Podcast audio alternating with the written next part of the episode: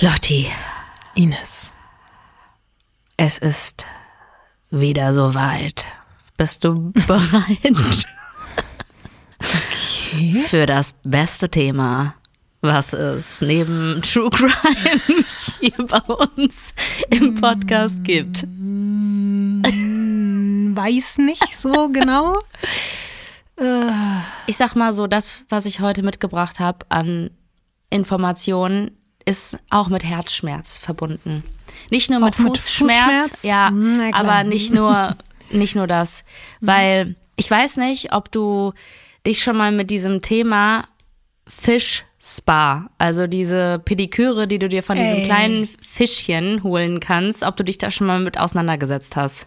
Also ich muss zugeben, es ist viele, viele Jahre her, ich würde sagen, es ist zehn Jahre her, auf Kreta oder so, habe ich mich mal in so ein Teil reinbegeben, wollte da meine Füße reinpacken und ich kam nicht darauf klar. Ich habe so empfindliche Füße und in dem Moment, als diese Fische angefangen haben, an meinen Füßen rumzuknabbern, mich ausgerastet, bin nach drei Sekunden wieder aufgestanden und habe gesagt, es geht nicht und ja, jetzt weiß ich auch heute, dass es gut war, dass ich meine Füße da zum Glück nur eine Sekunde reingehalten habe und dass mir diese äh, Tiere schrecklich leid tun. Aber seitdem habe ich, glaube ich, auch noch mal mehr keinen Bock auf Füße. Weil das, ein, warum möchte ich mir von kleinen Fischen an den Füßen rumnuckeln lassen?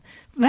Ja, also ich muss ganz ehrlich sagen, dadurch, dass ich ja Tiere liebe und ich gedacht habe, die machen das gerne, fand ich, das war irgendwie so ein Match, was ich gerne mal ausprobieren wollte. Und ich muss auch gestehen, ich habe das sogar mehrfach gemacht, weil ich wirklich dachte, dass das irgendwie korrekt ist. Ja, weil die Bock auf meine Füße hatten. Auf dass Haut, wirklich, auf ja, Fußhaut. Genau. Dachte ich wirklich. Ich war davon überzeugt. Und ich möchte einfach nur mal sagen, weil mir eine Hörerin Folgendes geschrieben hat, dass man das auf gar keinen Fall unterstützen sollte, weil die armen Tierchen müssen unter großem Stress die Hornhaut der Menschen vom Fuß knabbern und werden davor sogar gezwungen zu hungern, damit die, wenn es dann soweit ist und Menschen ihre Käsemauken in das Wasser halten, die den größtmöglichen Appetit haben. Bitte macht ab sofort kein Fußbar mehr, unterstützt das nicht. Ihr bekommt mehr Informationen, wenn ihr euch damit auseinandersetzen wollt, auf der Seite von Peter, weil vielleicht ist der ein oder andere so naiv wie ich durchs Leben gegangen mit abgekauter Hornhaut von kleinen Fischchen. Mir ist auch gerade bewusst geworden, das ist, glaube ich, der schlimmste Job in meinem Leben, den ich mir vorstellen kann, wenn ich als so ein kleiner Fisch wieder geboren werde. Und mein Job ist es, die Käsestückchen, Parmesanfuß, Hornhaut abzuknabbern. Free the fish. Bitte hört auf, den mit Füßen zu füttern. Das ist ja ein Albtraum. Von Studio Womans. Das ist Weird Crimes.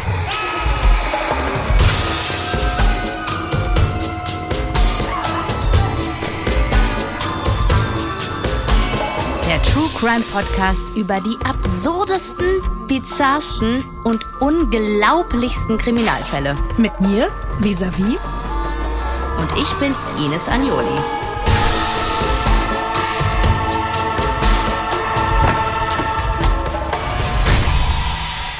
Diesmal der Kokainsturm. Ines, Lotti. Fische kommen heute vielleicht auch noch vor in dieser Oh Folge. nein. Ist kein Spaß, wirklich. Aber Geht's um Fisch- Ariel? Ja, wir werden nach Atlantis reisen heute. Das ist doch der Vater von Ariel. ja. genau, der. Und der geht ins Fischspa und dort Trifft er auf Sebastian. Genau. Aber bevor wir jetzt hier komplett abdriften, Fische spielen dann doch eher eine untergeordnete Rolle.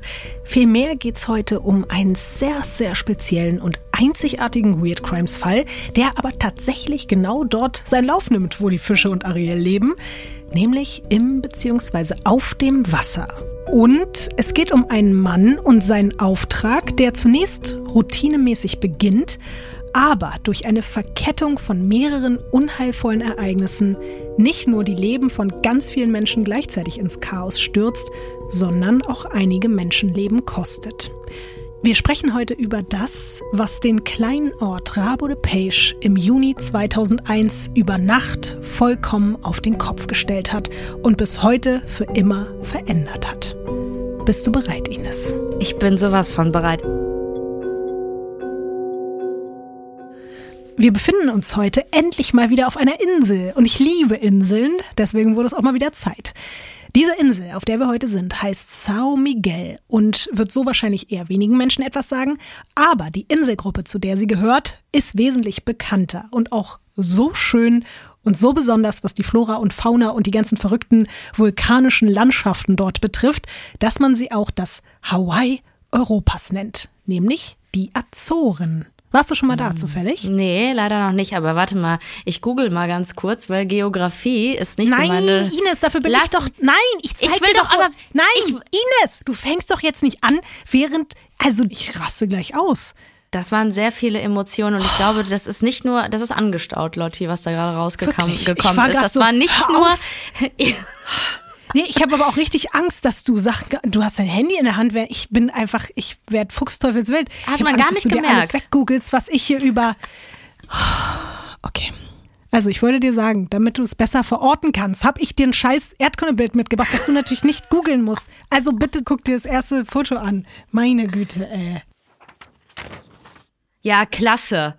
Also da schreist du mich hier an, weil ich wollte gucken, ob es irgendein Land gibt, wo ich vielleicht schon mal war, ne? Oder eine Ecke oder sowas halt. Und wollte mal gucken, ob ich mich damit irgendwie verbinden kann. Und dann zeigst du mir hier so ein Globusbild oder was? Ja, aber da siehst du doch, welche Länder links, rechts, Überhaupt? oben, unten. Natürlich, was steht denn da rechts für, für, für eine Stadt? Den Lissabon. Stadtnamen? Ja, Lissabon. Was ist es für ein Land? Portugal. Richtig. So, Boah, richtig geschwitzt. so, vielleicht fangen wir jetzt an, wieder ordentlich miteinander zu reden und uns nicht mehr anzuschreien. Aber ich finde, da sieht man schon sehr wohl, wo die Azoren sich befinden. Das ist nämlich eine portugiesische Inselgruppe mitten im Atlantik, wie du siehst. Und einerseits, das sieht man so an diesen großen roten Punkten, umfasst diese Inselgruppe neun größere und dann noch so mehrere kleinere Inseln. Und vom portugiesischen Festland entfernt sind so ungefähr 1369 Kilometer. Auf der anderen Seite ist es aber auch gar nicht so weit bis nach Nordamerika, wie du vielleicht sehen kannst. Also das sind dann das ist trotzdem, also schwimmen würde ich die Runde da Nee. nicht. Nee, ja. nee, nee, das nicht. Aber ich dachte ehrlich gesagt immer, dass es viel näher an Portugal dran ist. Aber wenn man es noch ein Stück nach links verschieben würde, wäre es quasi so in der Mitte zwischen Nordamerika und Portugal. Aber es sind schon fast 2000 Kilometer, bis man jetzt, wenn man schwimmen würde, dann in Nordamerika ankommen würde. Was ich jetzt keinem empfehlen würde. Ansonsten, was man sagen kann, diese Inselgruppe ist von der Fläche her nur halb so groß wie die Balearen. Balearen, da zählen ja so Mallorca, Malotze, Mallorca, ja. Ibiza, Formentera und so, das zählt dazu.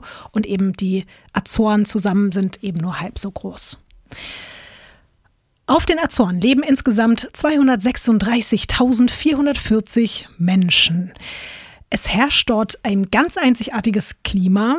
Es ist einfach immer mild. Man nennt teilweise auch diese Insel so die Insel des ewigen Frühlings, weil es einfach nie zu heiß, nie zu kalt ist. Und deswegen ist es natürlich auch zu jeder Jahreszeit eigentlich grün auf der Insel.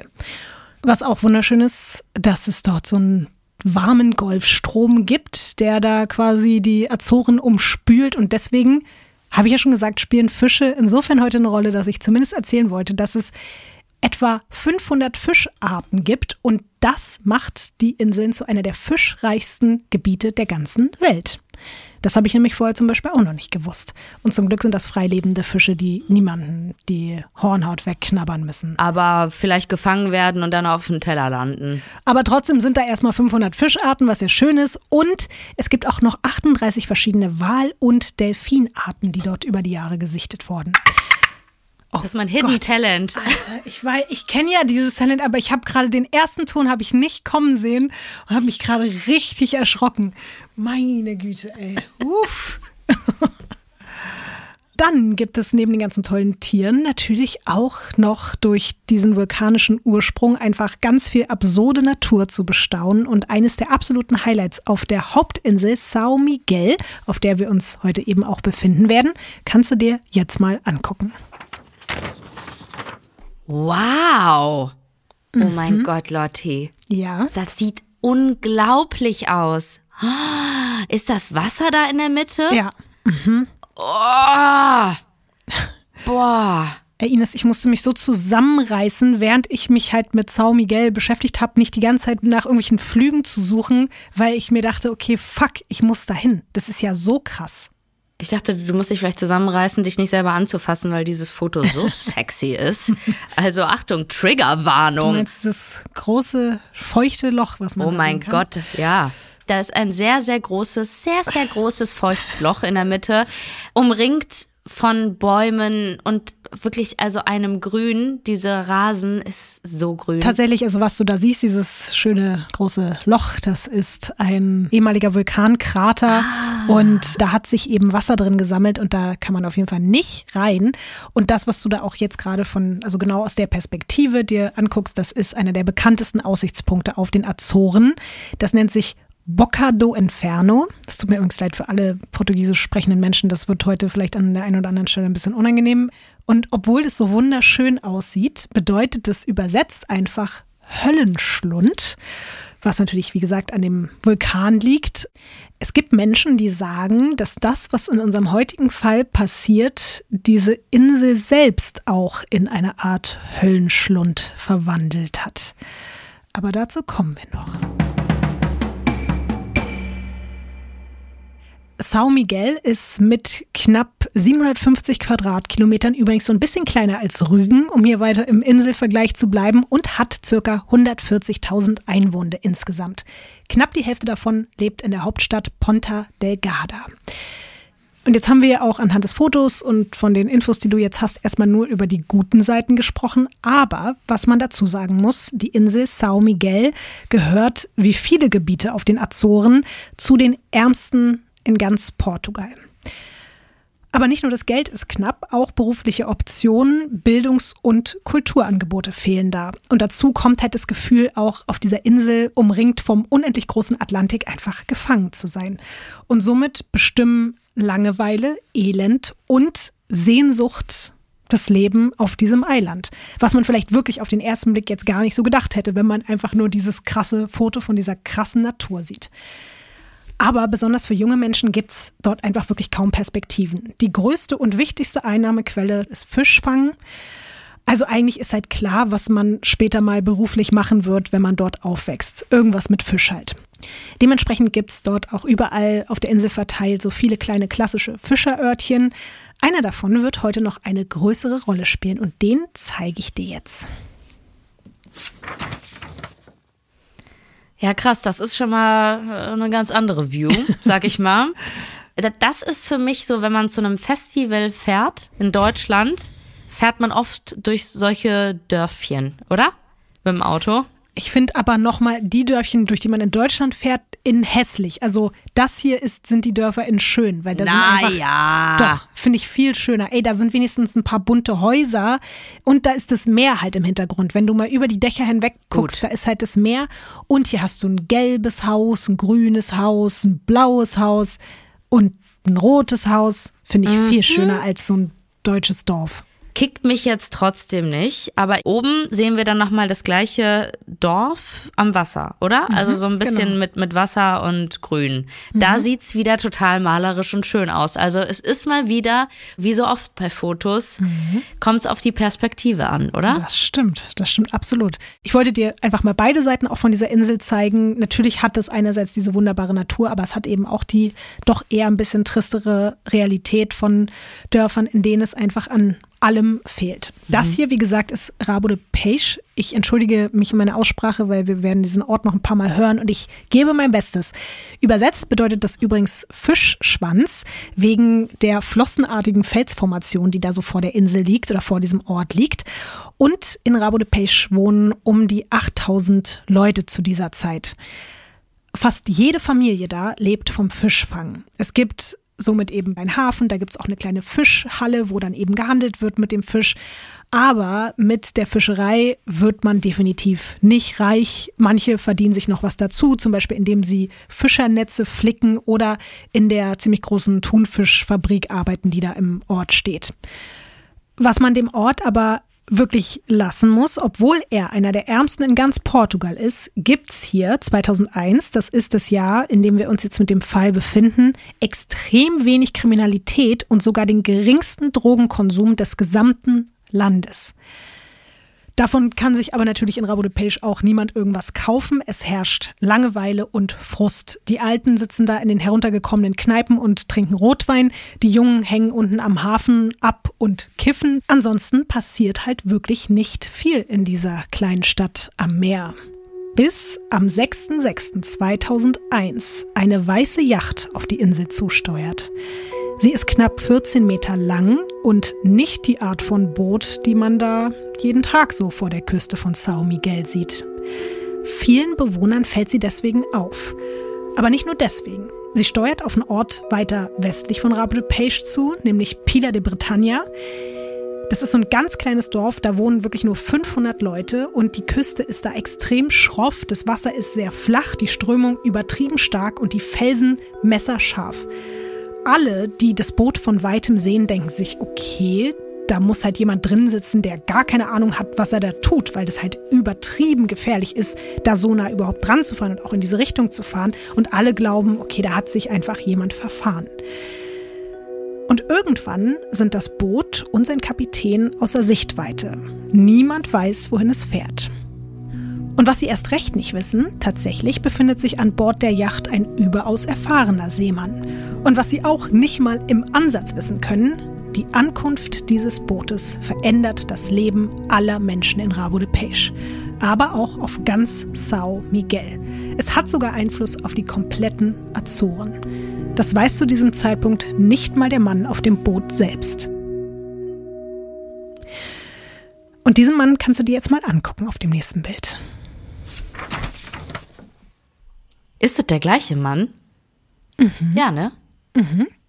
Das ist krass, weil das sieht halt aus wie so Passbilder, weil das so vier Stück sind. Mhm. Nur, dass man ja normalerweise immer das gleiche Foto bekommt. Und hier sind es vier verschiedene Fotos von dem gleichen Menschen zu verschiedenen Zeiten. Mhm. Sind es Passbilder, Lotti? Frage ich dich. Ja? Okay. Es sind Passbilder. Was glaubst du denn, warum existieren denn vier unterschiedlich aussehende Passbilder von diesem Mann. Der hat sich vielleicht gedacht, ja, das erste Foto passt nicht mehr so. Ich würde mal gerne das anpassen. Ich finde mich gerade sexier, so wie ich jetzt bin. Ich mache ein neues Passfoto. So denke ich. Willst du ihn denn mal beschreiben? So, was glaubst du denn, was er für eine Art von Mensch ist und wie er so drauf ist, was er so macht? Ja, und wie er so aussieht halt. Also, ich finde, er sieht krass aus nach einem Onkel. Mhm. So ein Onkel auf so einer Geburtstagsfeier, den du dir auf jeden Fall merkst, weil der immer entweder krasse Geschichten hat oder der, der tanzt sehr außergewöhnlich. Mhm. So würde ich ihn mal einschätzen. Okay. Und auf dem zweiten Foto, finde ich, sieht der sehr nett und eher zurückhaltend aus. Aber auf allen anderen ist er eher der, der wilde Onkel auf einer Party. Der wilde Onkel heißt übrigens Antonino Quincy. Er kommt aus Sizilien und ist 44 Jahre alt. Du hast es ja schon richtig gesagt, das sind alles Passbilder, aber diese Bilder kommen wirklich alle aus verschiedenen Ausweisdokumenten und die sind gar nicht so weit voneinander entfernt, was jetzt so die Ausstellungsdaten betrifft. Und was eben auch interessant ist, zwei von diesen Ausweisen sind italienische Pässe. Eins ist ein spanischer Pass und eins ist nochmal ein spanischer Personalausweis. Und jedes dieser Dokumente ist auf einen anderen Namen ausgestellt. Möchtest du mal raten, Ines, wie lange Quincy schon mit seinen vier verschiedenen Identitäten auf dem Boot unterwegs ist, bevor er jetzt vor der Küste von Sao Miguel aufgetaucht ist? Also er ist aktuell jetzt in dieser Geschichte 44 Jahre alt, mhm, ja? Genau. Dann würde ich sagen locker 20 Jahre. Ich frage dich, wie lange er mit diesem Boot jetzt hier gerade unterwegs ist. Ah, okay. Dann würde ich sagen, der ist nicht straight gefahren, der hat Umwege gemacht. Äh, zwei Jahre. Es sind äh, drei Monate und ich finde das sehr viel, weil normalerweise, wenn eine Yacht irgendwo Ja, weil wir hier irgendwelche anderen absurden Geschichten Ja, haben, aber eben. wo willst du denn jetzt zwei Jahre alleine auf einer Yacht verbringen? Warum denn? guckst mich jetzt so an und bist so, pff, Ines, zwei Jahre auf einer Yacht. Wenn du aber in einen Raum gehst und sagst, hör mal Leute, kennt ihr eigentlich diese krasse Geschichte von einem Typen, der drei Monate auf einer Yacht verbracht hat, da würde keiner sagen, oh ja, erzähl mal, das klingt ja interessant. Drei Monate, wie absurd auf einer Yacht. Also ganz ehrlich, das lasse ich mir jetzt hier nicht in meine... es kommt ja drauf an, was man macht in dieser Zeit. ja, eben. Aber wir fangen mal beim Start seiner Reise an. Das ist nämlich im März 2001. Da fährt Antonino Quincy auf den Kanaren los. Er hat übrigens, falls es irgendwen interessiert, eine Sunkiss 47 Segelyacht namens Tudo und damit überquert er jetzt den Atlantik. Es geht nach Südamerika, genauer gesagt nach Venezuela. Vier Wochen braucht Quincy dafür. Die Route über den Atlantik von Osten nach Westen ist in der Regel relativ entspannt, auch bei ihm. Und dank der Passatwinde, die man da so in den Rücken bekommt, kriegt halt sein Boot auch permanent so einen Schub und ohne, dass er dabei irgendwelche nennenswerten Turbulenzen erleben würde. Somit ist er jetzt also in Venezuela angekommen. Was glaubst du denn, was könnte er dort vorhaben? Mm, Also, weil du das vorhin jetzt gerade erwähnt hast, würde ich sagen, es hat was mit Drogen oder Alkohol zu tun. Richtig, Ines. Er ist da, um knapp drei Tonnen Kokain abzuholen. Das ist sehr, sehr viel, oder? Richtig. Also eine Tonne ist schon viel. Ich weiß nicht mal, weil ich noch nie eine Line gezogen habe, wie viel Gramm eine Line ist. Ich auch nicht, by the way. Das Ding ist, es sind auch nicht nur einfach drei Tonnen Kokain, sondern das ist unverschnittenes, also nicht gestrecktes, pures Kokain. Manche Medien berichten später übrigens von mehr, manche auch von weniger. Das lässt sich mal wieder nicht zu 100% genau rekonstruieren, aber sicher ist, Quincy versteckt mehrere Tonnen davon im Bauch des Bootes. Je nachdem, wie viel es am Ende des Tages wirklich ist, hat es im Handel einen Wert von so circa irgendwas zwischen 50 und 150 Millionen Euro. Okay, das ist unglaublich viel Kohle. Also wirklich, ich, ich dachte nämlich gerade so, wie viel Geld ist das? Aber dass es so viel Geld ist, das hätte ich nicht gedacht. Wen es übrigens interessiert, ich hatte in der Folge die Kokainkreuzfahrten mal so ein bisschen was über die Wertsteigerung erzählt, die das Kokain auf dem Weg nach Europa hat. Ich werde das jetzt hier heute nicht nochmal erzählen, damit wir uns hier nicht wiederholen. Quincy's Auftrag ist es auf jeden Fall, dieses Kokain in Richtung Balearen zu befördern. Wir hatten es ja gerade schon, Balearen ist Ibiza, ne? Bestimmt. Genau, und ja. auch Mallorca. Und genau, da soll das Kokain hin. David Getter hat da so eine private Bestellung abgegeben. Das wäre so krass, wenn es nur David Getter gewesen wäre. Eieiei. Quincy hat übrigens nicht zum ersten Mal so eine brisante Fracht an Bord, die er von A nach B bringen muss. Er arbeitet schon seit einigen Jahren mit großen Schmugglerbanden in Südamerika zusammen. Und bislang ist immer alles gut gegangen. Bislang. Es ist jetzt schon eine relativ krasse Mission, dieses innerhalb von so kurzer Zeit einmal von der einen auf die andere Seite, dann da dieses Boot vollladen mit dem ganzen Koks und dann alleine wieder zurück in die andere Richtung. Das ist schon doll, aber noch ist der halt auch wirklich sehr erfahrene Segler optimistisch. Und auf dem Rückweg über den großen Teich, eben in umgekehrter Richtung, also von West nach Ost, ist es doch so ein bisschen anspruchsvoller, weil man eben nicht die ganze Zeit diesen Passatwind im Nacken hat und es beginnt auch gerade langsam die Hurricane-Saison. Und tatsächlich gerät Quincy auf dem Rückweg gleich in mehrere dramatische Stürme auf dem offenen Meer.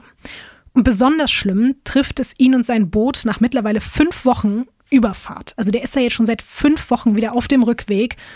Und dieser Sturm peitscht so doll auf das Schiff ein, dass eines der Segel und das Ruder beschädigt werden.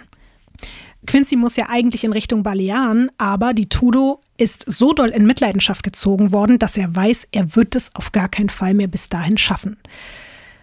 Zum Glück ist eine andere Inselgruppe mitten im Atlantik nicht mehr ganz so weit entfernt, die Azoren.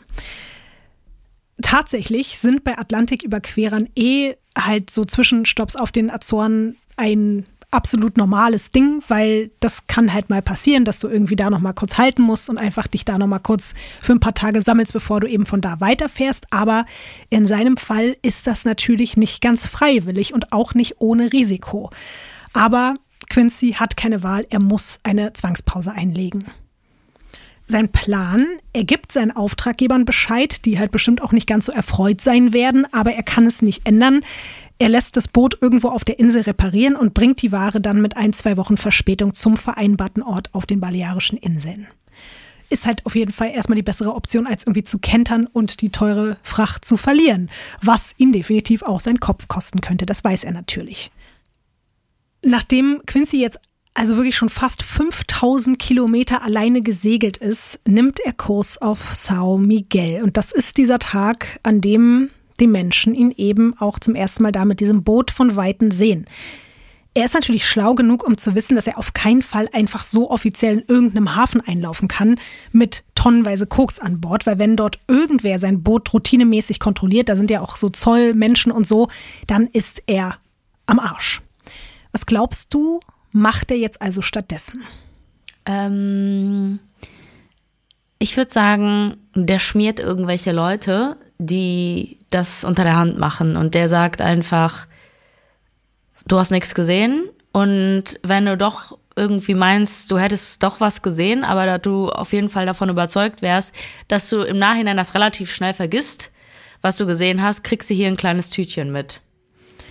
Ja, wäre auch eine Option gewesen, aber er entscheidet sich erstmal, an der Küste Sao Miguels auf und ab zu fahren, um ein Versteck für die Drogen zu suchen. Aber nichts scheint so richtig zu passen, weil alles ist viel zu risikoreich. Oh nein. Und dann auch noch mit diesem angeschlagenen Boot, der kann halt teilweise gar nicht mehr richtig lenken. Das Problem ist aber, über den Azoren ziehen gerade dunkle Wolken auf. Dazu kommt, die Todo ist wie gesagt, also mit jeder Minute wird die immer manövrierunfähiger. Der hat einfach keine Zeit mehr. Der hat übertrieben Stress. Der muss jetzt ganz schnell eine Lösung finden. Weil noch so ein Sturm auf dem Boot, mit dem Boot, das schafft er nicht mehr. Und er muss jetzt einfach ganz, ganz schnell irgendwie einen kleinen Ort finden, an dem er die Ware verstecken könnte. Lotti, spielt der Höllenschlund noch mal eine Rolle? Vor dem kleinen Örtchen Pila de Britannia wirft er seinen Anker. Ich habe ja vorhin schon gesagt, das Wasser ist dort nicht so tief, die Felsen sind hoch und schroff, die Strömung ist massiv. Du kannst es dir jetzt aber selber auch noch mal angucken. Das finde ich ist so ein typisches Foto, wenn mir Freunde erzählen, dass die in Portugal waren und äh, sich da in die Natur begeben haben. Also ich muss sagen, ich hätte eher so Schottland oder Irland Assoziation. Ja, das ist jetzt aber auch kein spektakuläres Foto. Also es geht ja jetzt auch gar nicht darum, dass es spektakulär ist, sondern du sollst ja da mal so die Gegebenheiten angucken, die Felsen und halt auch so die Brandung da und wie hoch die Felsen sind und alles. Und das ist ja jetzt hier das Spannende. Ja, die Felsen sind hoch. Ich verstehe aber, was du meinst, dass da die Felsen im Wasser vor allen Dingen, die man jetzt nicht so auf Anhieb sieht, dass die relativ hoch sind und dadurch natürlich irgendwie auch diese Strömung entsteht und dass man da nicht unbedingt mit dem Körper rein sollte und auch nicht mit dem Boot. Was man jetzt auf diesem Bild auch nicht sehen kann, unterhalb dieser Felsen und teilweise auch so dazwischen gibt es, wie überall da an der Küste auf den Azoren, so kleine Grotten und Höhlen. Und Genau vor so einer Grotte schaukelt Antonino Quincy jetzt mit seiner Yacht auf den Wellen hin und her.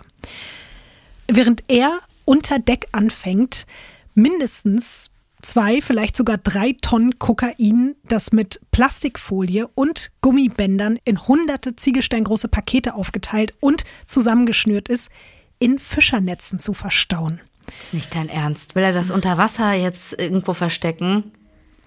Ich sag dir, was er vorhat. Oh nein. Er hieft dann die Netze mit all den Kilos in ein kleines Schlauchboot und muss sich damit seinen Weg in Richtung seines gewählten Verstecks bahnen. Ich habe es ja gerade schon gesagt und du hast es auch selber auf dem Foto gesehen. In diesem Bereich, da befinden sich überall diese vielen kleinen Spitzenfelsen im Wasser. Und es ist nicht nur übertrieben anstrengend, mit so einem kleinen Gummiboot gegen die Strömung da anzukämpfen und den Hindernissen auszuweichen. Es ist bei dem Wellengang, der zu diesem Zeitpunkt da gerade herrscht, auch einfach lebensgefährlich. Aber weiterhin hat Quincy keine andere Wahl, weil er darf auf gar keinen Fall erwischt werden. Er muss das durchziehen. Ja, aber was auch nicht passieren darf, ist, dass dieses ganze Kokain ins Wasser kommt und alle Delfine komplett drogensüchtig, also so Kokain-Delfine. Ich glaube, dass Quincy in dem Moment nicht unbedingt darüber nachdenkt, ob jetzt er dafür sorgen könnte, dass er Kokaine, äh, Kokaine, Kokaine, schwimmende Kokaine Die schwimmenden Kokaine von den Azoren kennt man aber auch. Stimmt, eigene hast Spezies. Du dich, hast du dich eigentlich auch von so einem Kokain küssen lassen für so ein Foto? Oh Mann, ey. Nee, ich habe mit einem eine Nase gezogen. Das ist nämlich geil, weil die haben nämlich so ganz witzige Nasen. Kokaintherapie schwimmen auch Ja. einfach. Also ich glaube trotzdem nicht, dass Quincy in dem Moment jetzt unbedingt an die Delfine gedacht hat, die er eventuell kokainabhängig machen könnte, weil er hatte wirklich ganz andere Probleme. Das Ding ist jetzt nämlich auch, dass das alles extrem lange dauert. Der Drogenkurier hat ja nämlich so viel Koks auf seinem Boot, dass er jetzt die ganze Zeit zwischen dieser Grotte und der Yacht ein- und ausladen muss. Er ist einfach nur im absoluten Superstress. Und als er es endlich geschafft hat, sichert er die mit Kokain gefüllten Fischernetze nochmal mit Ketten, Seilen und so Plastikplanen und macht alles mit Hilfe mehrerer Anker fest.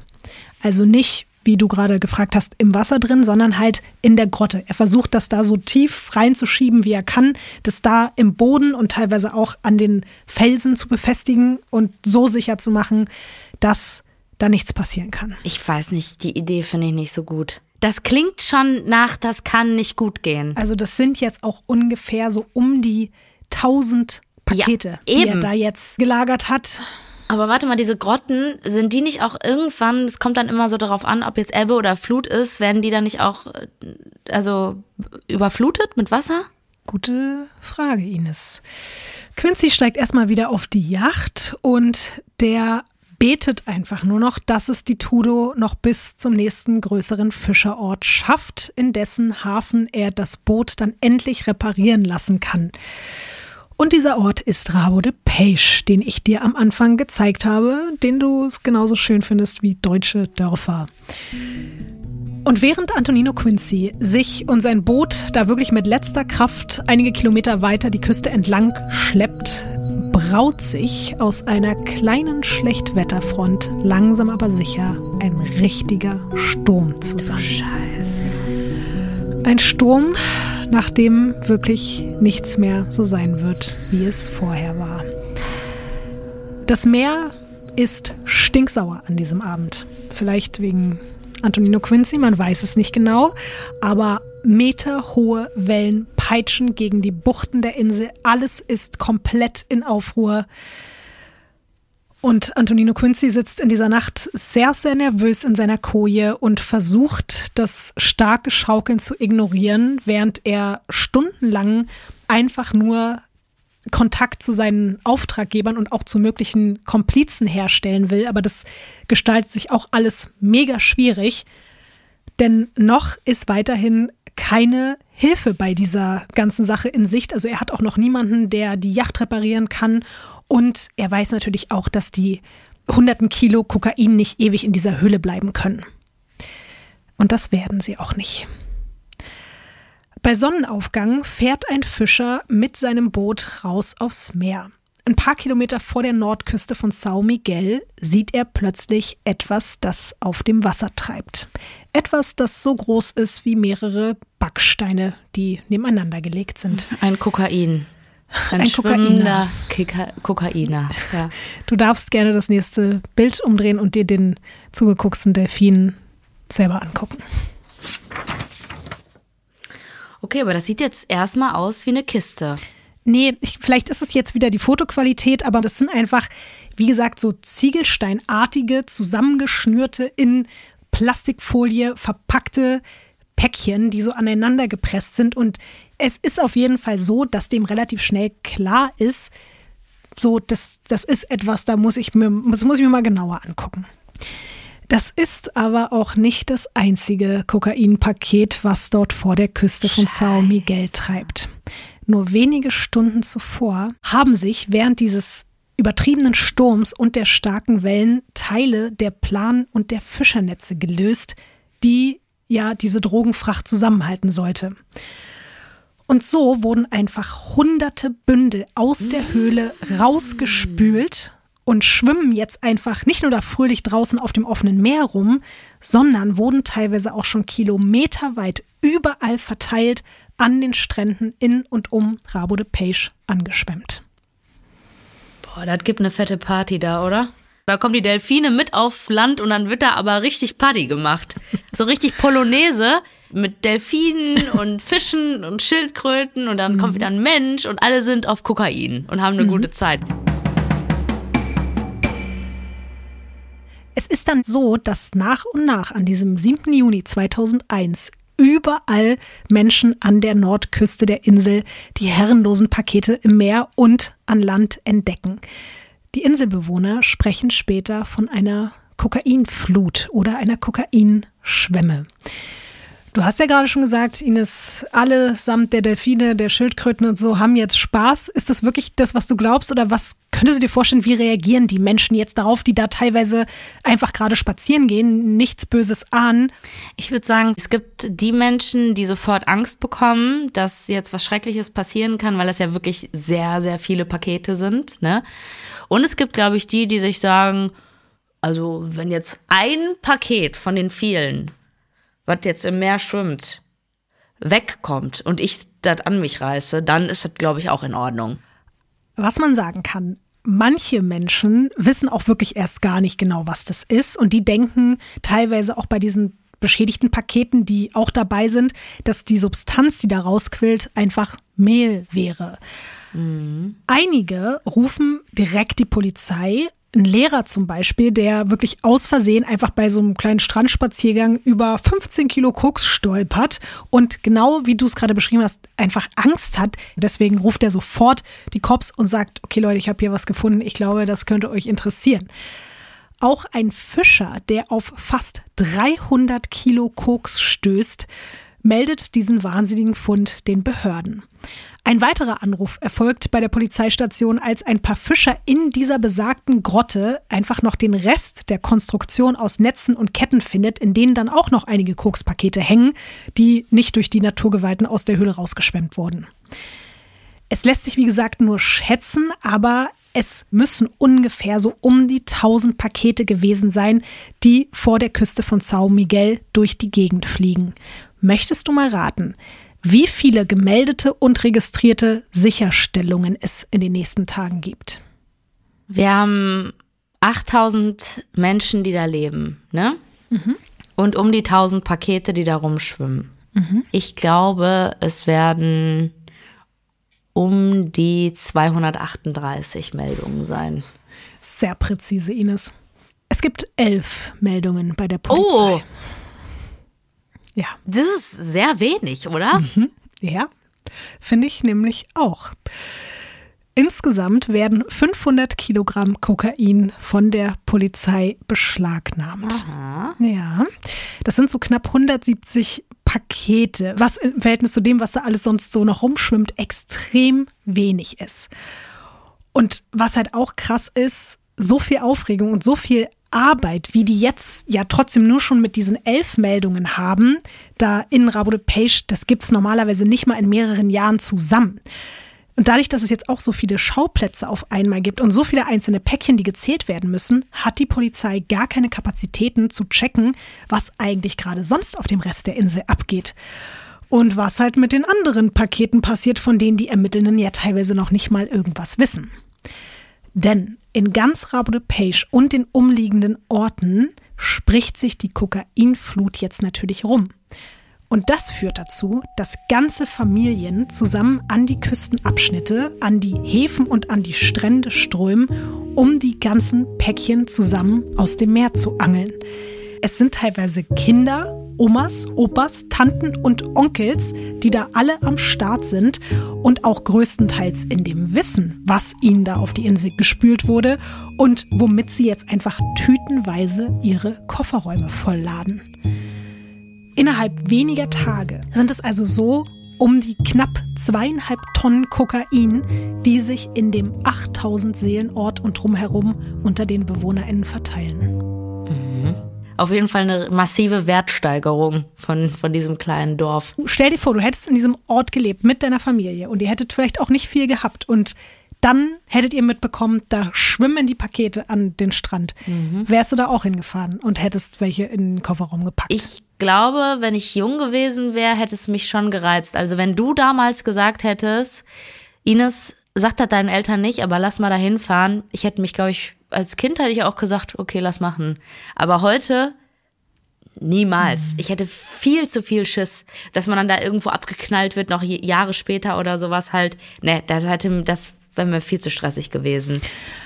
Also ich verstehe auch so deine Bedenken dabei, die hätte ich glaube ich auch gehabt, aber gerade wenn du dann so um dich rumguckst und siehst, dass es irgendwie alle machen, weißt du, und das selbst, also du kannst dir das teilweise so vorstellen, dass da dann am Hafen auf der einen Seite steht dann irgendwie da die Familie, die du aus dem Dorf kennst, da ist dann der Nachbar da, die Wirtin, bei der du irgendwie immer und alle machen es einfach und alle rennen dahin und packen sich schnell irgendwas ein.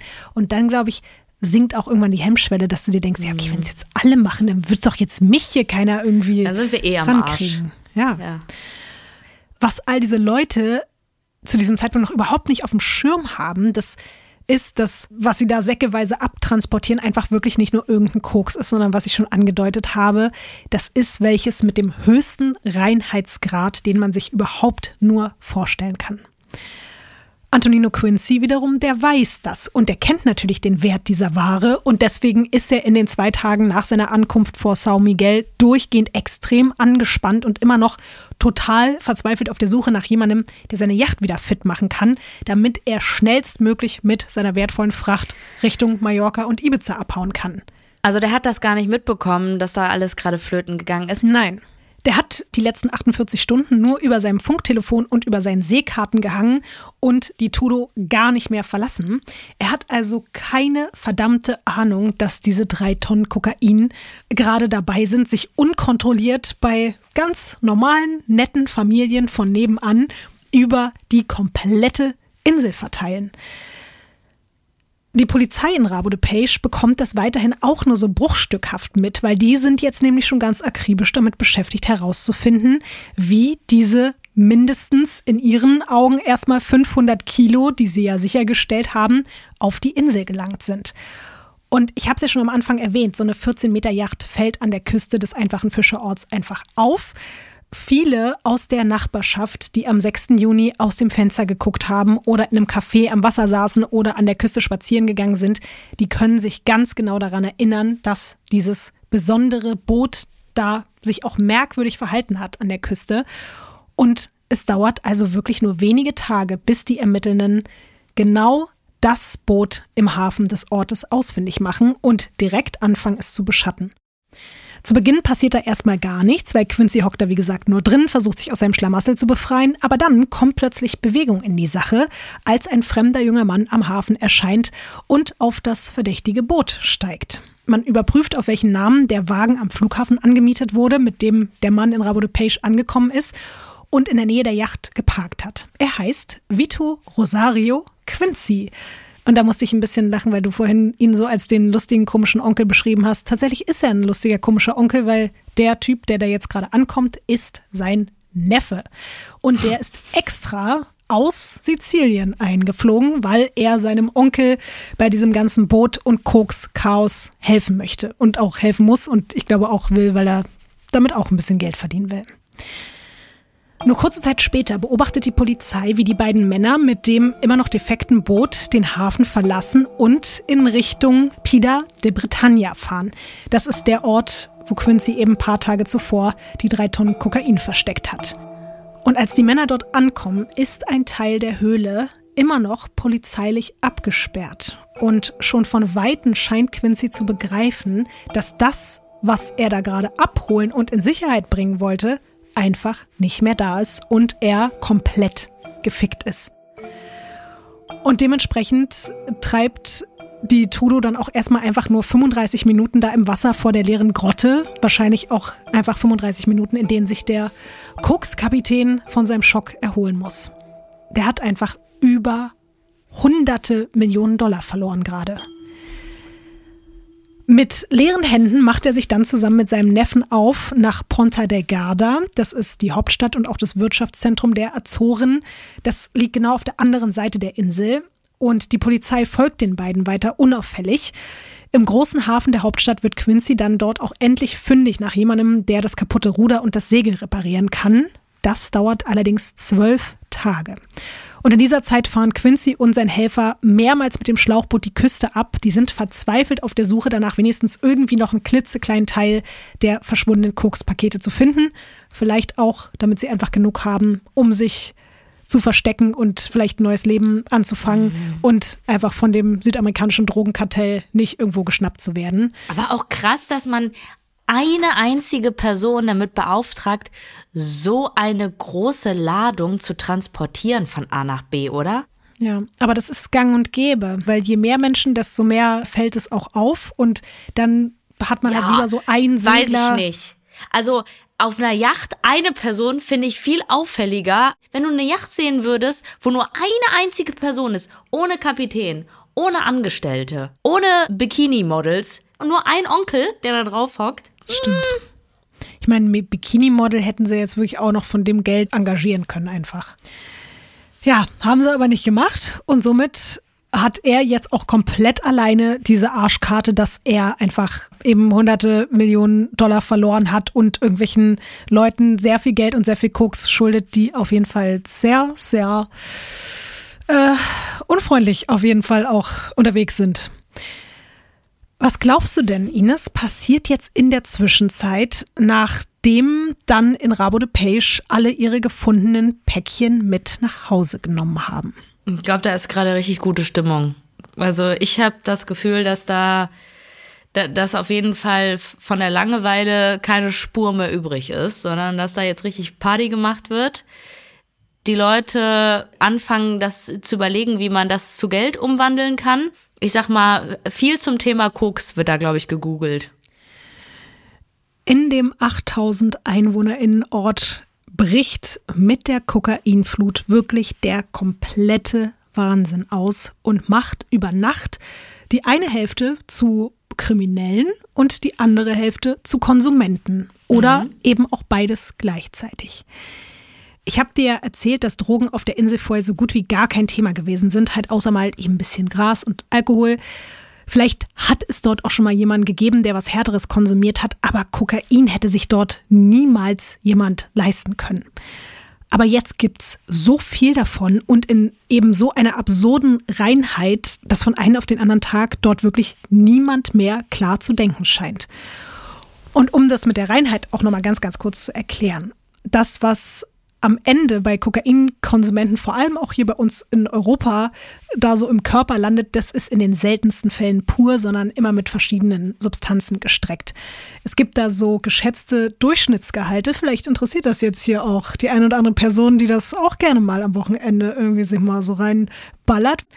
Es gibt, wie gesagt, so geschätzte Durchschnittsgehalte von Kokainhydrochlorid in verschiedenen Phasen des Handels und das sinkt halt mit jedem weiteren Verkauf. Also man kann sich das so vorstellen, im mehrstelligen Kilobereich, also wenn das wirklich ganz oben bei den Großhändlern noch ist, da sind es um die 80 Prozent. Aber in diesem Zustand landet es halt eben nur in den seltensten Fällen bei den Konsumierenden.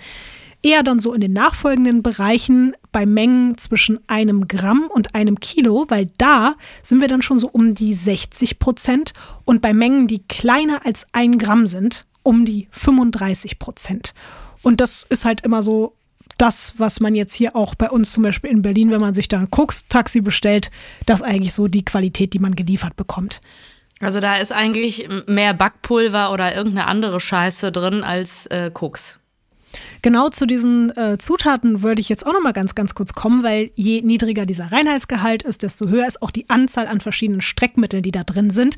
Und es sind sehr häufig so Sachen wie Milchzucker, aber auch pharmakologisch wirksame Substanzen, die dann halt die geringe Reinheit und somit ja auch die geringe Wirkung des Kokains wieder ausgleichen sollen.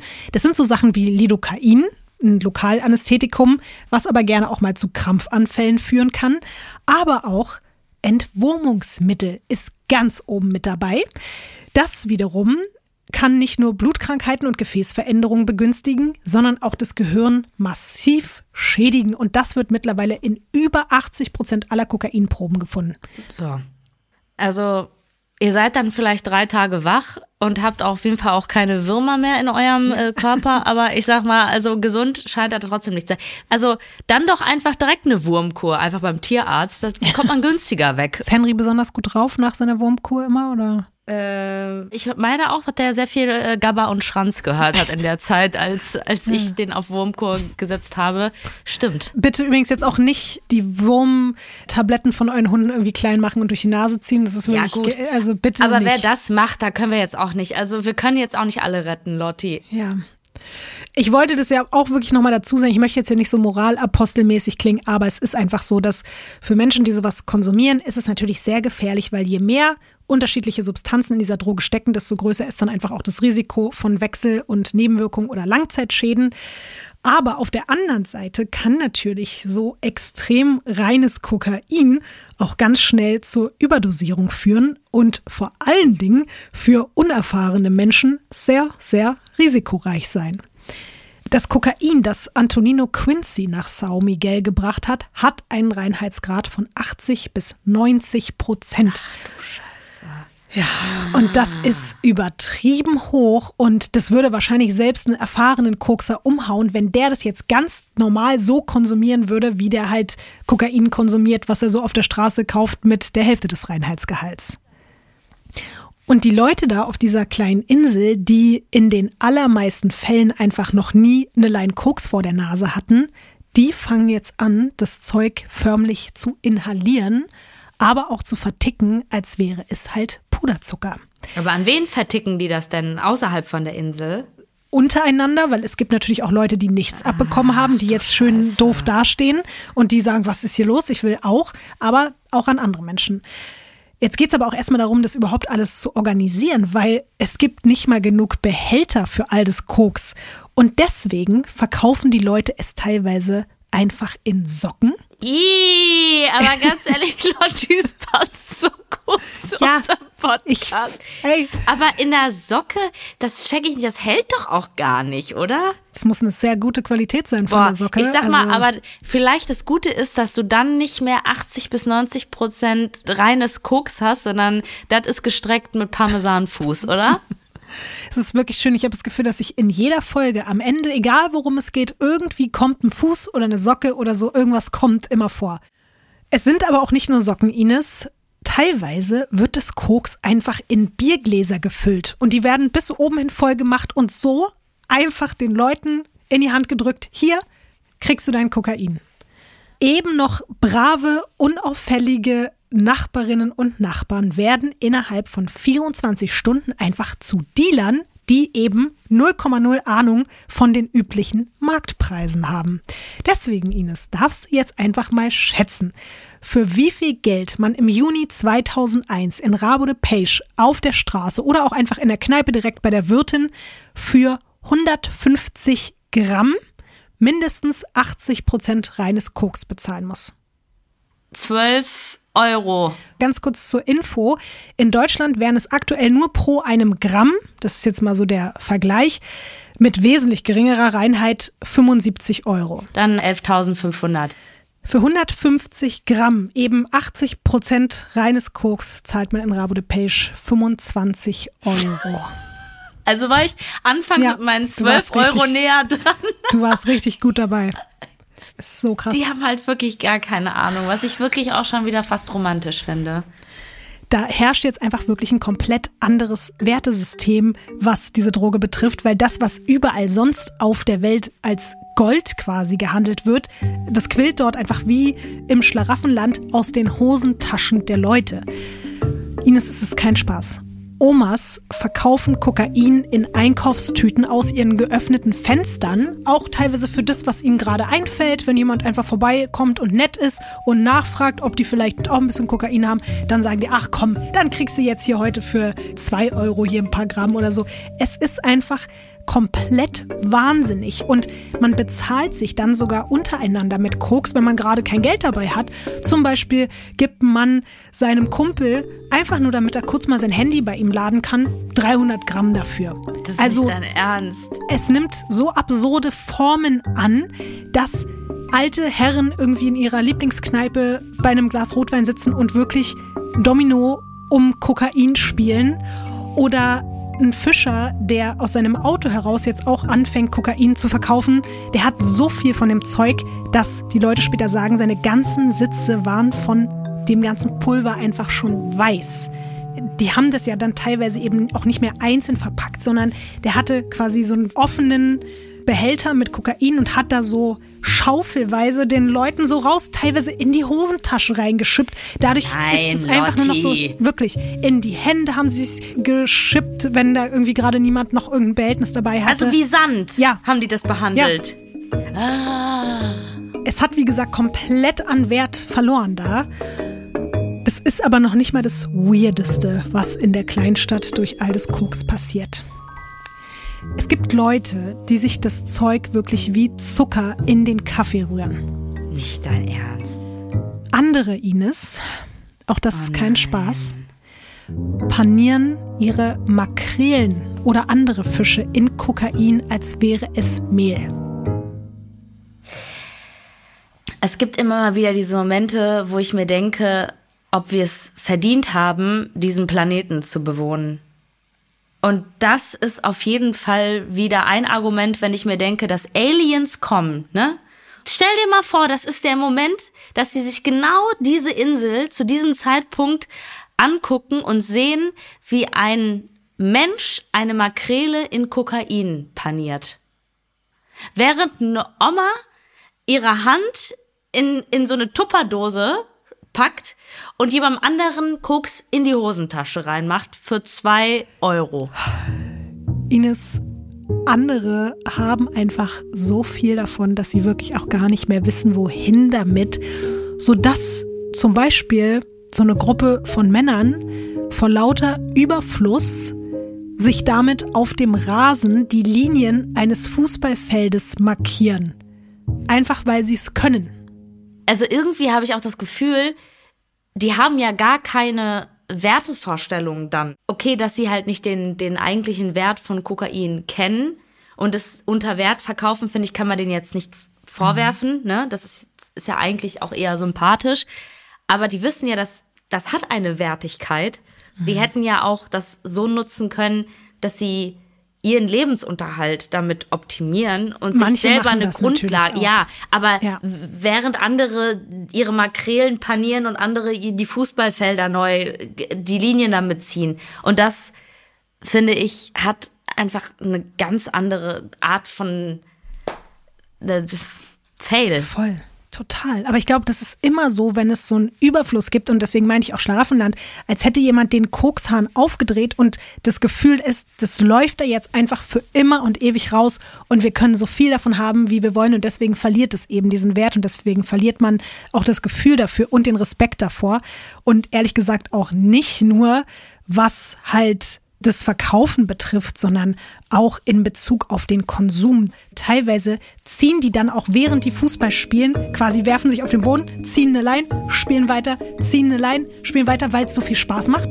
Und auch die Menge ist, das kann man sich nicht vorstellen. Ein Mann erzählt zum Beispiel später, dass er zusammen mit einem Verwandten innerhalb eines Monats mehr als ein Kilo Kokain zu zweit konsumiert hat.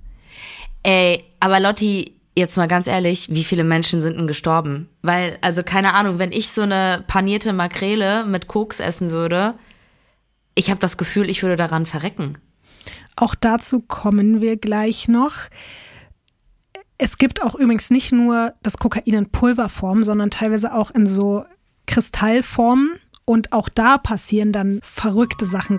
Es gibt Leute, die sich das auflösen und ein Dorfbewohner mischt sich daraus einfach Infusion, also aus Kokainkristallen und Wasser, packt sich quasi diese Infusion in die Vene und sitzt daran angeschlossen, einfach tagelang Nicht allein da- in seinem Wohnzimmer guckt Auf- Fernsehen. Nein, Lotti. Doch. Aber Ist irgendwas Geiles auch entstanden? Weil viele sagen ja auch immer so, ja, auf Drogen, besten Partys, die geilsten Gangbangs. Zu den Gangbangs wollte ich jetzt kommen. Ja. Nein, sorry, leider keine Informationen über Gangbangs. nee, aber irgendwie haben die es geschafft, etwas mit dem Koks zu machen. Und ich weiß nicht, ob das mit dieser Reinheit zu tun hat, wovon ich noch nie gehört habe mhm. von Menschen, die Koks konsumiert haben. Also ja. ganz ehrlich, alle anderen Geschichten stinken ja ab, weil die so total langweilig und normal sind, dass man da irgendwie drei Tage durchfeiert zu dem, wie mhm. die das konsumiert haben mhm. und was sie damit gemacht haben.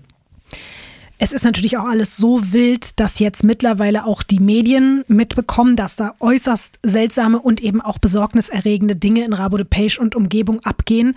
Daraufhin titelt zum Beispiel eine lokale Zeitung, Polizei fürchtet Massenhandel mit Kokain. Und jetzt kommt auch noch der nächste Aspekt dazu. Ich habe ja jetzt viel von den Leuten da untereinander gesprochen, aber ab jetzt reisen halt auch überall von den Azoren und selbst vom portugiesischen Festland einfach potenzielle DrogenkäuferInnen an, die einfach Bock haben, dieses Kokain zu Dumpingpreisen auszuprobieren. Und jetzt wird's aber auch äh, tragisch und bitter, weil viele zahlen am Ende einen viel höheren Preis, als ihnen in dem Moment bewusst ist. Der hohe Reinheitsgrad sorgt halt auch nicht nur für einen krassen Rausch in dem Moment, mhm. sondern dass das Pulver eben viel, viel schneller abhängig macht. Mhm. Und aus dem Spaß mit ein paar Lines vom günstigsten und reinsten Koks auf den Azoreninseln wird halt plötzlich eine lebenslange Drogenabhängigkeit. Und nicht nur das. In den Wochen nach Antonino Quincy's Ankunft landen mehr und mehr Leute im örtlichen Krankenhaus. Viele mit Herzinfarkt-ähnlichen Symptomen, Dutzende haben Vergiftungen und einige sind auch wirklich in so ein drogeninduziertes Koma gefallen. Und du hast es gerade schon gefragt, Ines. Manche wachen auch aus diesem Koma nicht mehr auf. In den drei Wochen seit der Kokainflut vor Sao Miguel sterben 20 Menschen an einer Kokainüberdosis. In drei Wochen. Das ist krass. Mhm. Im Fernsehen wird jetzt sogar explizit davor gewarnt, das Kokain aus Rabo de Page zu sich zu nehmen. Es werden Bilder von bewusstlosen Menschen in der Notaufnahme gezeigt, die eben auch persönlich von der Kokainflut überrollt wurden. Die Polizei wiederum zeigt sich in anderen TV-Berichten eigentlich relativ selbstsicher darüber, dass man ja zumindest den allergrößten Teil von den Drogen aufgespürt und konfisziert hätte. Ich zeige dir jetzt mal ein Bild aus einem dieser Fernsehbeiträge.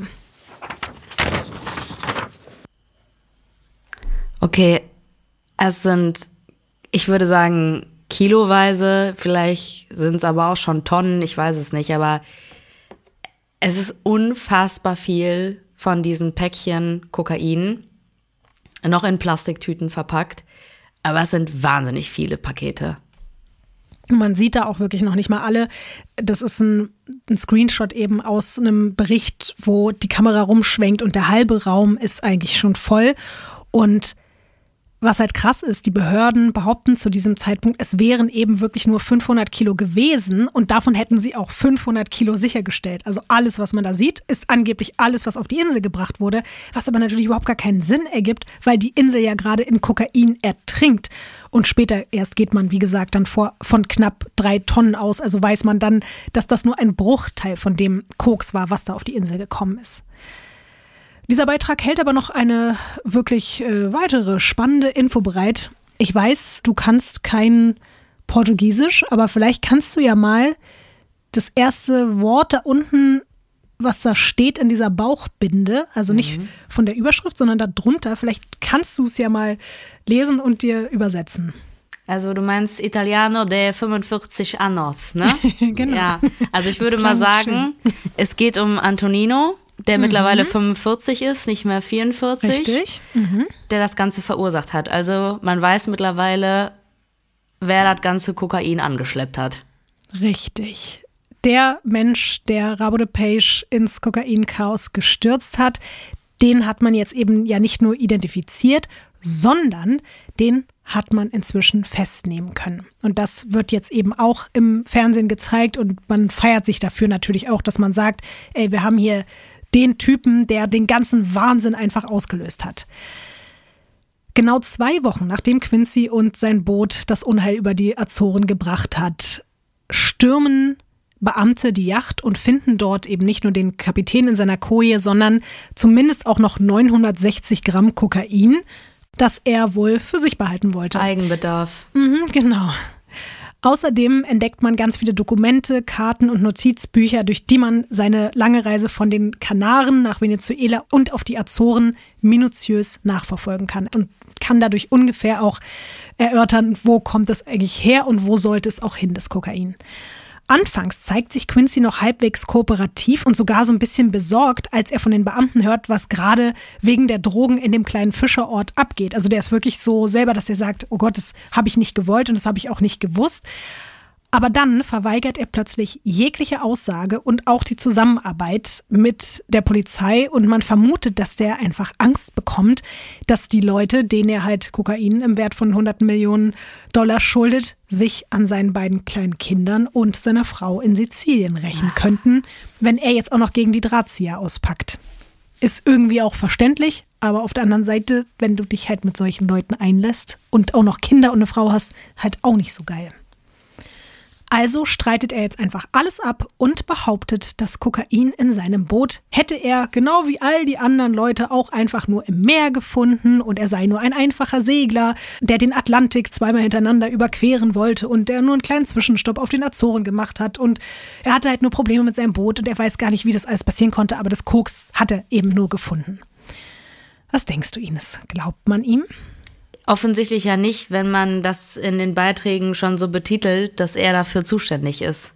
Und ich sag mal so, ein einfacher Segler auf einer Yacht, ja, ich glaube, das glaubt man auch nicht so schnell es hätte ja sein können, dass das ja sozusagen die äh, Taktik von seinem Anwalt ist und dass man ihn da doch noch irgendwie rausboxen konnte, nachdem er festgenommen wurde. Aber ist nicht so. Er kommt auf jeden Fall erstmal in Untersuchungshaft ins Gefängnis der Inselhauptstadt und sein neues Zuhause zeige ich dir jetzt mal auf dem nächsten Foto. Es sieht aus nach einem Gefängnis. Im ersten Moment dachte ich, ach, gar nicht so schlecht. Ist das sein neues äh, Häuschen? Aber nee, das ist ein Gefängnis, oder? Mhm. Mit Mehrblick. Dachte ich mir nämlich auch. Die Insassen, die vorne raus ja, mit Zimmer Ocean haben. View. Ja. Do, do you want uh, the Ocean View or do you want the Hinterhof? In diesem Gefängnis wartet Quincy auf seinen Prozess und er plant nebenbei noch ein paar Dinge. Möchtest du mal raten, welche Dinge Ines? Äh, Koksdinge? Er ist dabei, sich einen Roller zu organisieren. Also ein Ausbruch. Richtig. Am 1. Juli 2001, nur knapp über eine Woche nach seiner Verhaftung, hat Quincy Hofgang. Unter seiner Häftlingskleidung hat er seine Arme und seine Beine in zerrissene Bettdecken und Laken eingewickelt. Und dann, als der Wärter auf einem der Wachtürme abgelenkt ist, fängt er an zu klettern. Er zieht sich da wirklich Stück für Stück an der Mauer hoch und dann schafft er es wirklich bis nach ganz oben, wo der Stacheldraht da oben drauf mhm. auf ihn wartet. Und als der Wärter ihn dann dort oben endlich auf der Mauer entdeckt, gibt er einen Warnschuss ab es ist Riesenaufregung. Die ganzen Insassen fangen an zu jubeln und fangen an zu applaudieren und halt einfach feuern ihren Mithäftling an. Nach dem Motto, yay, du bist schon da oben, jetzt komm, du hast es fast geschafft, du bist fast raus. Es ist Riesenaction. Der Typ mit dem Gewehr, der Polizist, weiß nicht, was er machen soll, weil das Problem so ist. Aufregend, stelle ich mir. Also ich stelle es mir wahnsinnig aufregend vor. Ja, und du musst dazu wissen, Ines, da unten direkt davor, was du siehst, diese große Straße, da ist eine ah, Hauptstraße ja. und da ist auch eben diese Promenade am Wasser. Das heißt, da gehen Leute auch spazieren. Und in dem Moment, der Wärter will eigentlich auf ihn schießen, aber der hat Angst, irgendwelche unbeteiligten Passanten zu treffen. Also schießt er immer wieder nur in die Luft. Alle schreien, alle jubeln. Und dann schafft es Antonino Quincy tatsächlich von oben in die Freiheit zu springen. Und er landet dann da unten auf der Promenade am Wasser. Und da steht direkt ein Roller. Und in diesem Roller steckt ein Schlüssel. Und Antonino Quincy springt rauf und fährt davon. Ey, jetzt mal ganz ehrlich, ne? Wir haben ja am Anfang davon geredet, wie trist und langweilig da ja. das in dieser Area ist. Aber stell dir mal vor, also angefangen jetzt auch, ne, von, von diesen ganzen mhm. Koks-Eskapaden und den Kokainen, die da rumschwimmen und diese ganzen Partys, die da stattgefunden haben, wo die Delfine mit den Menschen Bolognese tanzen. Ey, aber stell dir mal vor, du gehst da einfach nur, willst mal wieder runterkommen. Mhm. Oder du bist einfach nur Tourist und gehst da spazieren, denkst dir so, ja, hör mal, hier passiert aber auch einfach nichts. Und dann fällt da so ein Häftling irgendwie rüber und zischt mit so einem Roller dann einfach ab. Du musst auch dazu wissen, obwohl der sich die Arme so eingewickelt hat, hat ganz viel von dem Stacheldraht seine Arme aufgerissen. Also der hat auch einfach blutige, offene Arme, fällt da von oben aus dem, vom, von der Gefängnismauer nach unten fast schon wirklich auf die Leute rauf und trotzdem alle bleiben auch einfach stehen, gucken nur und er springt, wie gesagt, auf den Roller und ist weg. Aber ich musste auch gerade drüber nachdenken, was da generell jetzt einfach in so weniger Zeit in dieser, auf dieser Insel einfach abgegangen ist, seitdem der Typ mit diesem Boot da angekommen ist. Es ist auf so vielen Ebenen einfach unglaublich. Also langweilig war auf jeden Fall nee. dann nicht mehr. Nee.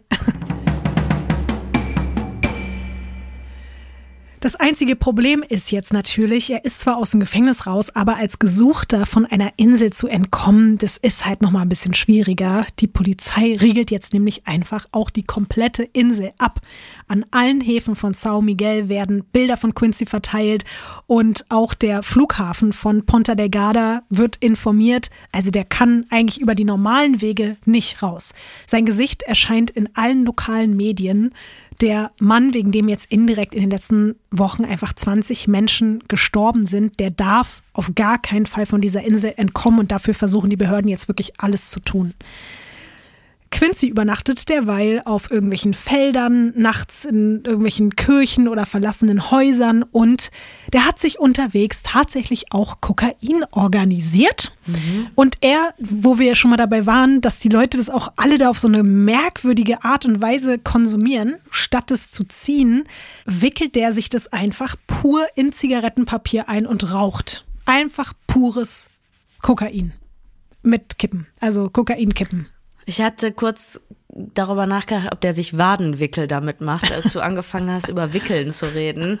Hätte mich auch nicht mehr gewundert, ah, weißt du? Es zieht dann schneller ins Blut ein, vielleicht. Oder ist einfach noch, hat noch so was Wohliges, weil das so, das hat früher immer die Oma oder die Mama gemacht, wenn man Fieber hatte. Ja. Und das gibt so eine Geborgenheit. Kickt nochmal anders. Weißt du auch übrigens, warum er überhaupt jetzt auch so viel Kokain auf seiner Flucht noch weiter konsumiert? Ich kann mir vorstellen, dass der selber auch total abhängig geworden ist und auch um überhaupt genug Kraft zu haben, wach zu sein und immer auf der Lauer, oder? Mhm. Und vor allen Dingen auch, um das Hungergefühl zu unterdrücken, weil ah. der einfach nichts zu essen hat. Kokain hatte aber nichts zu essen und man hat ja dann nicht so viel Appetit, habe ich tatsächlich gehört. Am Ende wird es auch das Kokain sein, das ihm selbst zum Verhängnis wird. Quincy kommt nämlich über die Hilfe eines Bekannten auf dem Kartoffelfeld eines Bauern unter. Er darf da so lange im Hühnerstall wohnen, bis er wenige Tage später von einem Boot an der Küste nur ein paar Kilometer entfernt abgeholt werden soll. Aber ausgerechnet dieser Bauer, bei dem er da jetzt pennt, der mit Quincy und seiner Tat bis hierhin wirklich überhaupt nichts zu tun hatte, der ist einer der wenigen Menschen auf Sao Miguel, der wegen früheren Drogenbesitzes vorbestraft ist. Der hat aber auch nichts Schlimmes gemacht. Also der hat irgendwie, der wurde mal bei irgendeiner Kleinigkeit mit Drogen erwischt. Denkt sich jetzt auch so, ne? Ihr Arschgeigen da jetzt alle irgendwie mit den Kilos. Und ich hatte irgendwie hier mal äh, ein Joint in der Hosentasche. So eine Art war's. Und jetzt ist es aber auch so, er nimmt ja Quincy auf, so nach dem Motto, ja, er weiß gar nicht genau, was der gemacht hat, aber dann soll der da im Hühnerstall wohnen, ist nur ein paar Tage, dann ist der eh bald wieder weg. Aber was der eben nicht weiß, die Ermittelnden suchen eben gerade auf ganz Sao Miguel nach möglichen Komplizen für dieses riesengroße Drogenspektakel, was sich da abgespielt hat. Und deswegen kommen die auf diesen Typen, weil die sagen, der ist vorbestraft wegen Drogen. Vielleicht hat der damit was zu tun. Ah. Und vielleicht finden wir ja bei dem irgendwie auch noch Überreste von dieser riesigen Kokainlieferung aus Venezuela. Kokshühner. Zum Beispiel, ja, auch ja. diese bekannten Kokshühner, ja. ja. Und Statt Deswegen, Koks Taxi, äh, Koks Hühner. Die kriegen dann nämlich auch ähm, Eier gefüllt, weißt du, mit Koks. Mhm. Aber es ist jetzt so, Ines, die planen einfach eine Razzia bei ihm, weil die eben gucken wollen, ob sie da noch Drogen finden. Und deswegen ist es so unglaublich, weil nebenbei suchen sie ja auch die ganze Zeit auf der ganzen Insel nach Quincy und finden ihn nicht. Und die Beamten können es dann selbst kaum glauben, als sie in diesem Hühnerstall vollkommen unerwartet statt der Ware einfach denjenigen finden, der sie auf die Insel gebracht hat. Der Chefermittler sagt später, Zitat, wir haben nicht gewusst, dass Quincy da war. Wir suchten ja eigentlich nur nach den Drogen. Es war der größte Glücksgriff. Das wird dem auch irgendwie nicht gerecht, der ganzen Geschichte, oder? Dass es jetzt auf die Art passiert ja, im Hühnerstall. Wirklich. Und dass die den auch nicht mal da vermutet haben, sondern einfach nur, weil er der Einzige ist, ja. der schon mal eine Drogenvergangenheit hatte, dass die da halt da mal eine Razzia gemacht haben. Ja. Er hat sich da einfach, also das auch das Ding, er hätte sich ja in jedem anderen Hühnerstall auf der Insel irgendwo verstecken können und das wäre wahrscheinlich nicht aufgeflogen. Ja. Und am nächsten Tag wäre sein Boot gekommen und hätte Nein. ihn von der Insel weggebracht. Am nächsten Tag. Und stattdessen landet er wieder im Gefängnis von Punta Delgada. Aber zu Recht. Genau da, wo er eben ausgebrochen ist, sitzt er dann wieder ein. Er wird wegen Drogenschmuggels, Verwendung falscher Identitäten und wegen auch dieses Knastausbruchs zu elf Jahren verurteilt. Und Hinterhofblick. Ja, stimmt. Wie findest du elf Jahre bei dem? Also überhaupt nicht viel.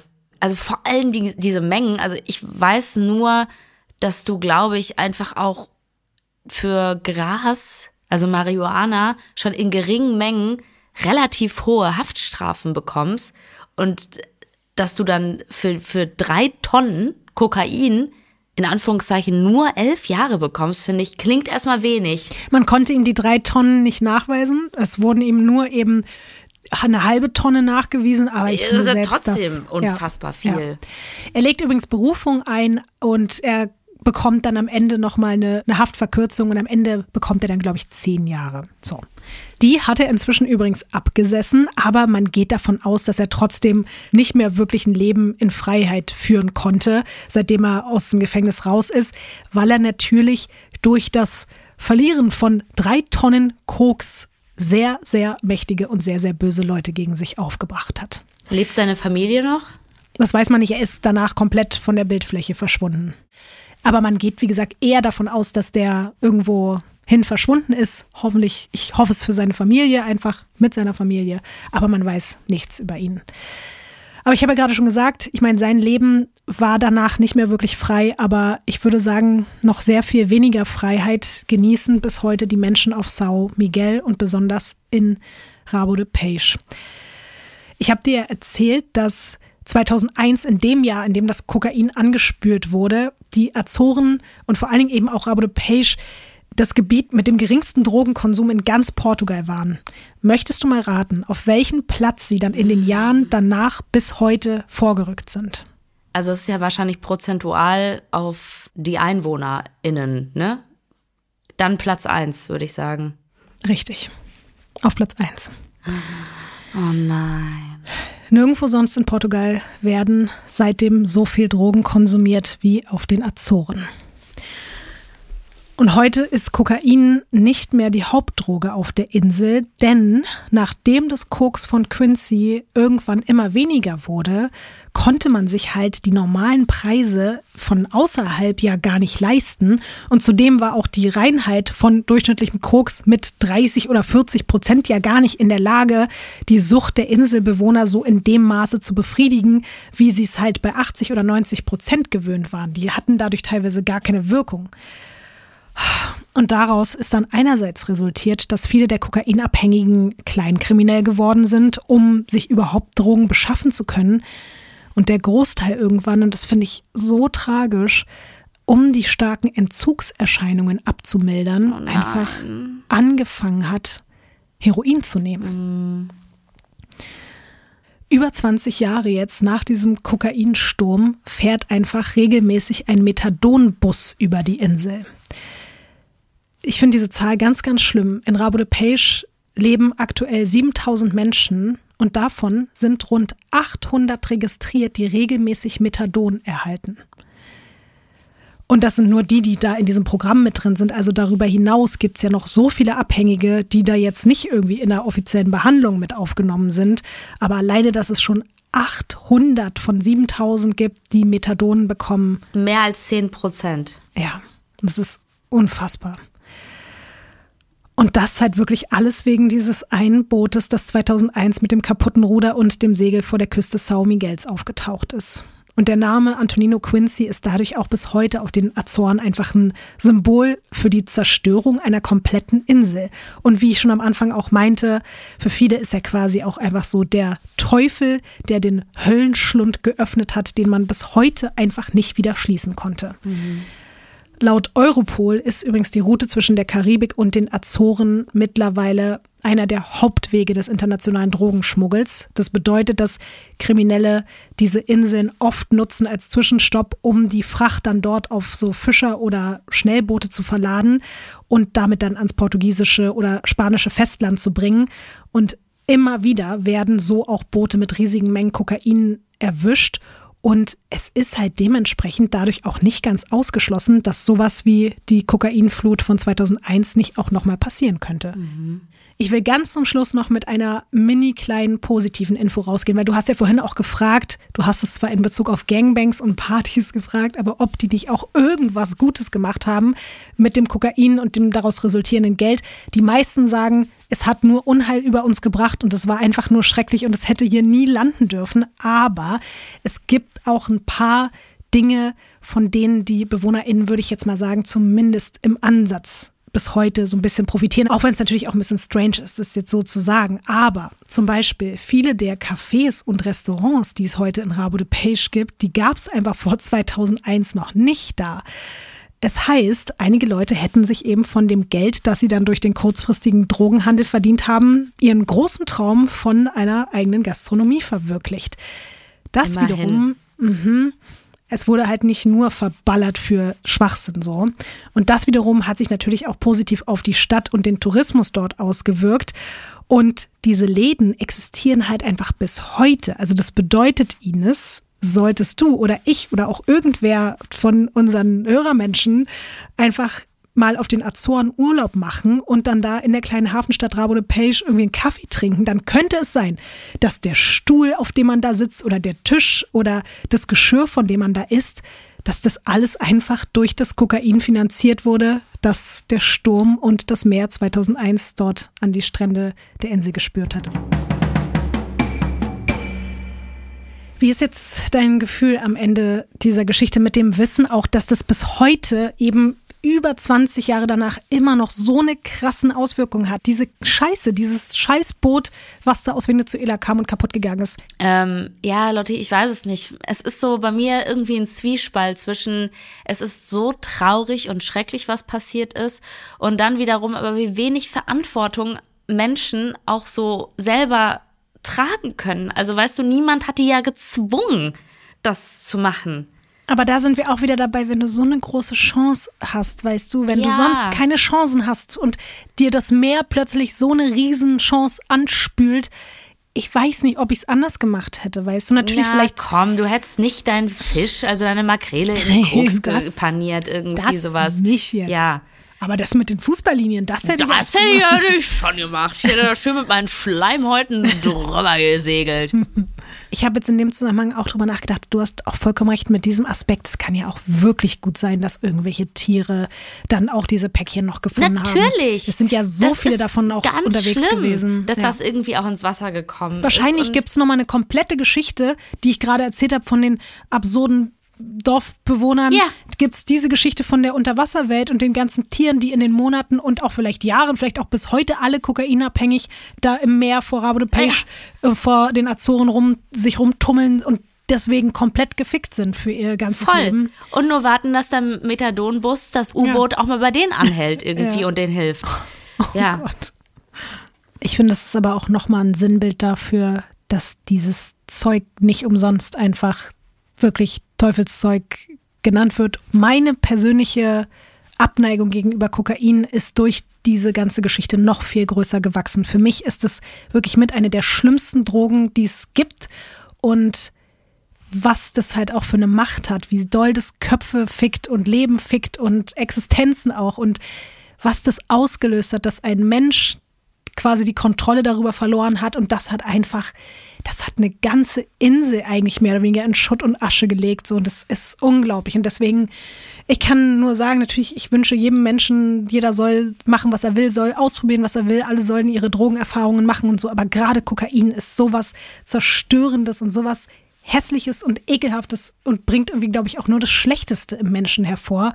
Und deswegen hoffe Nicht ich einfach. Umsonst die Narzissmusdroge, glaube ich, wird Total. sie auch genannt. Total.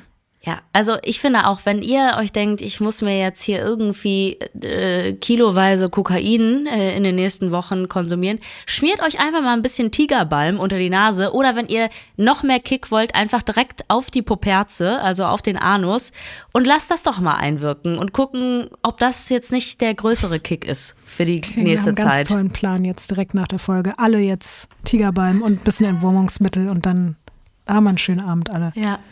Geil. Ich will auf jeden Fall wirklich nach, nach Rabo Page und auf die Azoren. Also Ines, wenn du mitkommen willst, sag Bescheid. Wenn ich fit genug bin, dann ziehen wir das durch. Und wenn ihr da seid, bitte schickt auch Fotos. Ich finde es immer so krass, wenn wir irgendwelche verrückten Orte hier haben im Podcast, wie oft man dann Nachrichten kriegt. Oh ja, übrigens, war hier gerade auf den Galapagos-Inseln. Das steh fand ich grad- mega krass, by the viele way. Leute, ja, ich stehe Ja. hier gerade bei dem Briefkasten auf den Galapagos-Inseln. Ja, Ja. ich würde mich nicht wundern, wenn wir morgen auch schon wieder alle Nachrichten voll mit Bildern von Leuten, die in irgendeinem Kokain-Café von Rabo de Page sitzen und da jetzt irgendwie gerade einen schönen Urlaub haben. Also schickt auf jeden Fall immer gerne Fotos. Und wie gesagt, Drogen sind ziemlich uncool.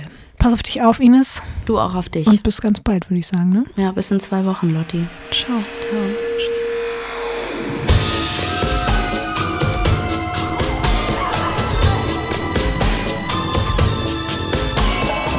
Crimes ist ein Studio Womans Original nach einer Schnapsidee von Visavi und Ines Agnoli. Skript und Recherche Visavi. Executive Producer Konstantin Seidenstücker. Produktion und Redaktion Sarah Omar. Assistant Producer Peace Solomon Obong. Musik, Ton und Schnitt Christian Pfeiffer und Chris Kahles.